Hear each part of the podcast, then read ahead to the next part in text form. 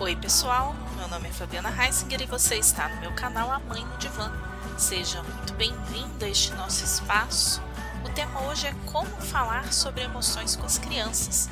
Então deita aqui no meu divã e relaxa, que a gente tem muito para conversar. Você sabe que está difícil. Você realmente sente em cada passo que não vai mais aguentar. E ainda assim, estamos aqui cerca de 100 dias em isolamento social. Mesmo sem acreditar que conseguiria, você está fazendo um bom trabalho e chegou até aqui. Desde o meio de março, as escolas não funcionam. Sem escolas, as crianças perderam suas rotinas e perderam um espaço tão importante de desenvolvimento seguro que elas tinham. Essas crianças sentem falta dos colegas, das brincadeiras, do aprendizado, das professoras, da rotina. Muitas vezes, sem nos dar conta do peso que colocamos nelas, exigimos que elas sejam quietas, calmas, serenas e exigimos delas coisas que não estamos exigindo nem de nós mesmos. As crianças, elas já começaram a demonstrar sinais claros de estresse que se traduzem aí em comportamentos que nós julgamos inadequados. E como é que nós respondemos a isso? Hum, muitas vezes com gritos, ameaças de castigo, punições. Eu sei, eu sei, você não faz por mal. Afinal, você também está sobrecarregada e com seus próprios fantasmas a te assombrar. Prazos a cumprir, reuniões a fazer, entregas. Eu sei. Mas nós precisamos nos apoiar para ser o refúgio seguro que os nossos filhos tanto precisam. Eles estão sendo verdadeiros heróis durante essa pandemia. Por isso, hoje, eu vim trazer para você 10 dicas para falar sobre emoções com as crianças, que são princípios que eu já abordei em forma de vídeo lá no IGTV do meu perfil no Instagram e que quem sabe vale a pena aí você conferir e talvez enviar para aquela pessoa que também precisa desse toque agora. Mas por que, Fabiana, falar sobre emoções nesse momento? Porque emoções são algoritmos, gente. Ou seja, elas são desencadeadas por fatores externos. Estímulo é igual a reação bioquímica, fisiológica. E como anda hoje a realidade das crianças? Uma bagunça. Cheios de incertezas, vendo os adultos em quem eles confiam também transtornados e receosos. Ou seja, os gatilhos estão acontecendo o tempo todo. O corpo delas reage, ainda que elas não. Elas precisam poder falar sobre isso de forma segura e serem acolhidas, mesmo quando as emoções que elas sentem são desagradáveis. Mas antes de passar para as dicas propriamente ditas, eu quero ressaltar algo importante. Como as emoções se tratam de um disparo biológico, não existe forma de controlar o que os nossos filhos sentem. É como fome ou vontade de fazer xixi. Não se controla, não é verdade? O que nós podemos fazer né, é ajudá-los a perceber e controlar suas próprias reações comportamentais. Mas para isso, nós precisamos também aprender sobre os nossos próprios comportamentos diante das emoções. Você é o espelho. Observa aí que se você está gritando mais, provavelmente a criança está reagindo dessa maneira também. Se você quer calma, serenidade, vai precisar espelhar isso. Lembre-se sempre, a maternidade exige intenso mergulho em si mesma, a fim de descobrir os seus próprios fantasmas e corrigir em você tudo aquilo que o reflexo da criança nos mostra. Não, eu não digo isso para te culpar ou te assustar. Eu digo para que você aceite seu filho como companheiro nessa jornada intensa de autoconhecimento. Em muitos momentos ele vai ser o seu mestre, mas você precisa aprender a ouvi-lo ao invés de apenas ficar corrigindo aquilo que você não quer ver. Bom, vamos agora então às dicas que eu sintetizei para vocês. Dica 1: escute.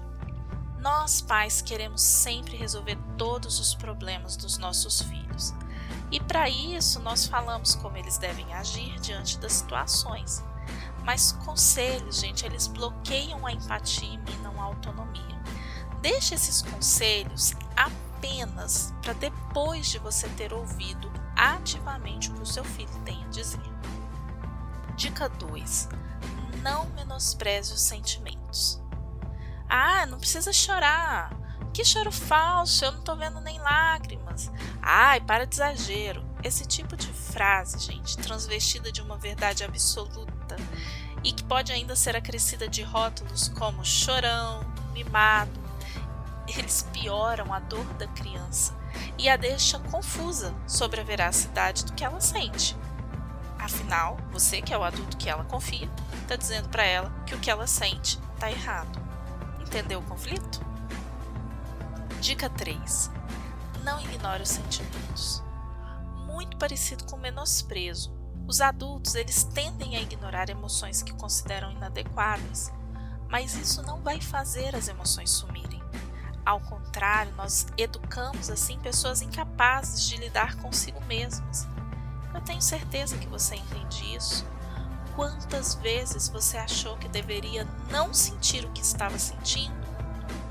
Como quem diz: Gente, por que, que eu tô triste por conta dessa bobagem? Verdade? Dica 4.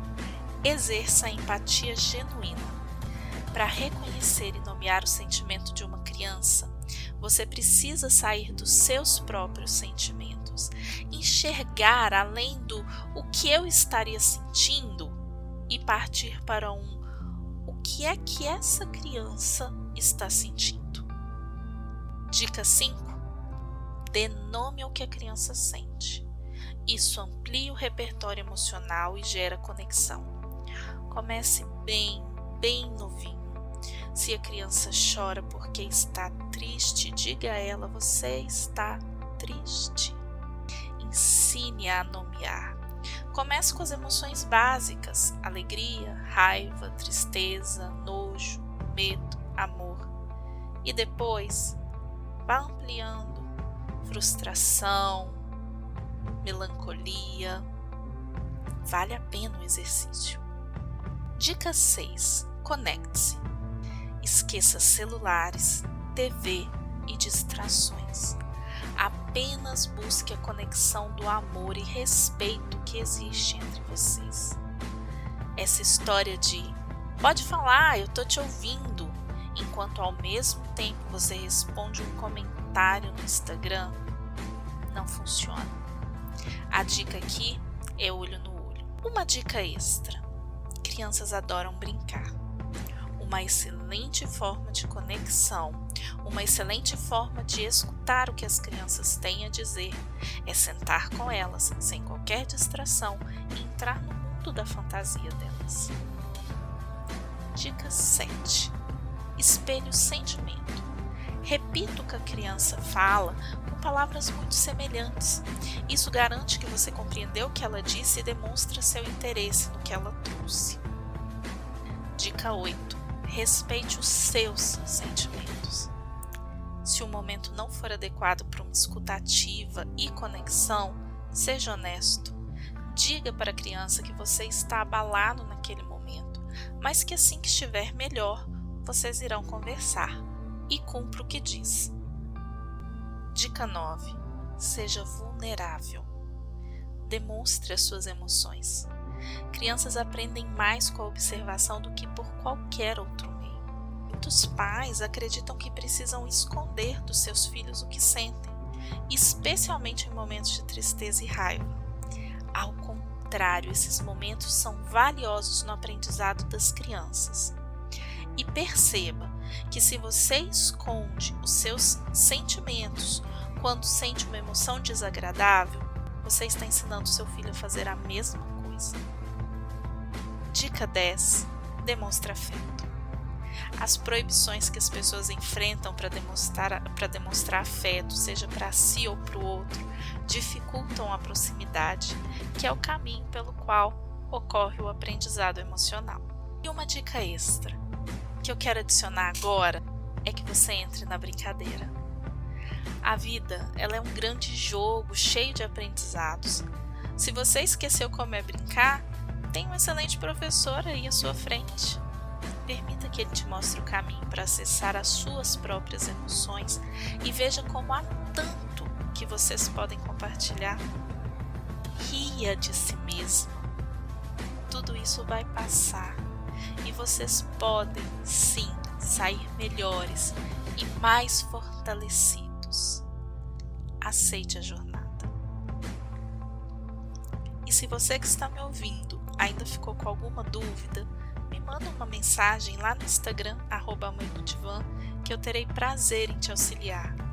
E se tem alguma sugestão de tema para eu falar aqui, manda lá também, que a gente constrói esse espaço aqui, ó, juntinho. Gratidão por quem me ouviu até aqui e até o próximo episódio.